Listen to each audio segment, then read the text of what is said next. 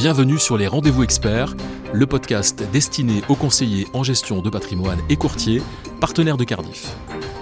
La finance durable ou comment donner du sens à son épargne. C'est le thème de cette série de deux podcasts, des rendez-vous experts. Et après avoir développé l'impact sur l'assurance vie euh, des nouvelles règles en matière de finance durable, je vous propose d'aborder aujourd'hui les conséquences sur l'assurance vie du règlement européen sur la publication d'informations en matière de durabilité dans le secteur financier.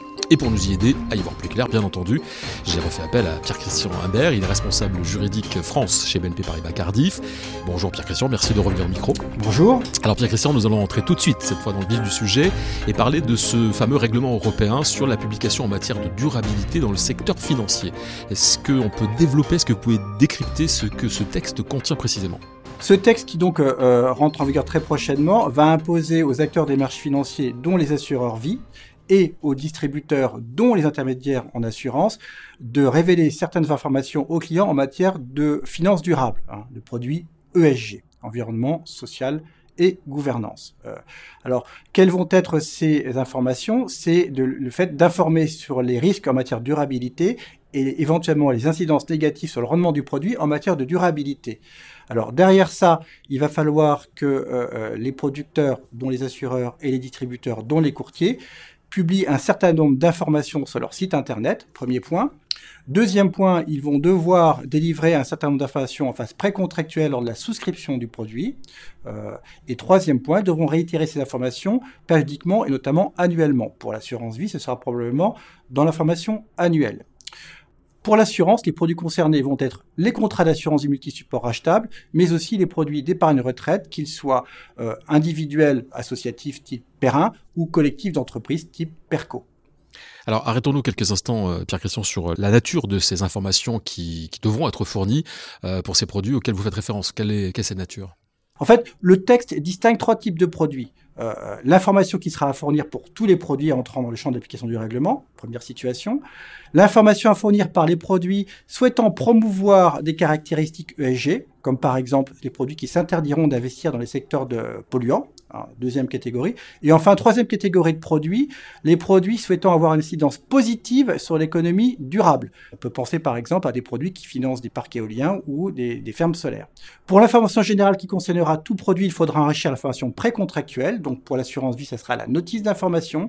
Il faudra des informations que l'on pense à ce stade être assez générales sur la durabilité et éventuellement les incidences négatives dans les investissements euh, sous-jacents à ce produit. Hein, donc là, on estime que ce sera quelque chose d'assez simple et d'assez général. Pour ce qui est des produits promouvant euh, des, critères ESG ou souhaitant avoir une incidence positive sur l'ESG, euh, là par contre, euh, le contenu de l'information est beaucoup plus strict et beaucoup plus encadré. les indicateurs ne sont pas libres et, et elle sera assez réglementée. on pense même à ce stade que l'Union européenne va imposer un document d'information précis et normé, une sorte de DC ESG.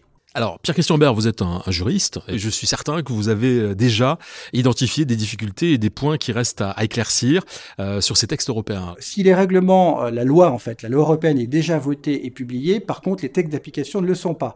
Or, ils seront structurants pour définir et déterminer l'impact pratique euh, de ces deux textes. Hein. Ça, c'est la première difficulté. La deuxième difficulté, c'est que euh, ces textes d'application qui ne sont pas encore parus euh, vont paraître d'ici la fin de l'année pour ce qui est du règlement disclosure, alors que ce même règlement rentre en vigueur en mars 2021. Donc il y aura une période extrêmement courte entre le délai d'application du texte et l'apparition des textes concrets qui vont nous dire ce qu'on va devoir faire. On a compris qu'il y avait deux textes, hein, le règlement taxonomie qui définit le cahier des charges de la finance durable et le règlement disclosure qui va définir les règles qui vont s'imposer aux acteurs que nous sommes, assureurs vie ou distributeurs. Or, l'un s'appuie sur l'autre. Euh, ils ne rentrent pas en vigueur en même temps. Ça, c'est la deuxième difficulté. Troisième difficulté que la place a pu noter, c'est qu'il oh, y a trois catégories de produits et il y en a deux qui définissent précisément ce que sont des produits ESG. Euh, les produits qui promeuvent des critères ESG et les produits qui veulent avoir une incidence positive. Or, la règle entre les deux n'est pas toujours très claire.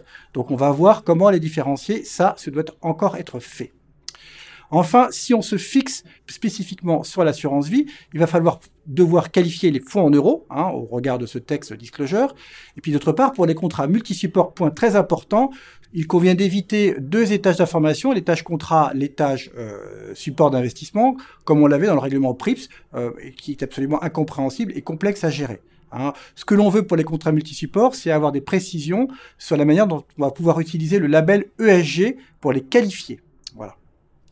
Alors, Pierre-Christian Ambert, nous arrivons euh, au terme de ce deuxième podcast. Euh, à l'écoute de tout ce que vous nous avez expliqué de, de, depuis ces deux rendez-vous, j'ai l'impression quand même que cette, cette, réglementation est quand même assez lourde, assez complexe. Euh, quel impact ça va avoir auprès des distributeurs aujourd'hui, alors que la finance durable est plutôt euh, un phénomène qui est en train de prendre de l'ampleur? Alors, déjà, les distributeurs ils devront remettre euh, les nouvelles informations ESG qui vont être bâties par les producteurs, donc par les assureurs, hein, entre guillemets, les DC ESG. Ça, c'est le premier point. Deuxième point, et peut-être le plus impactant pour eux, euh, ils vont devoir, et dès lors qu'ils ont plus de trois collaborateurs, donc on voit bien que ça touche déjà des structures qui sont assez petites, assez petites, pardon, ils vont devoir euh, sur leur site internet mettre un certain nombre d'informations liées à l'ESG.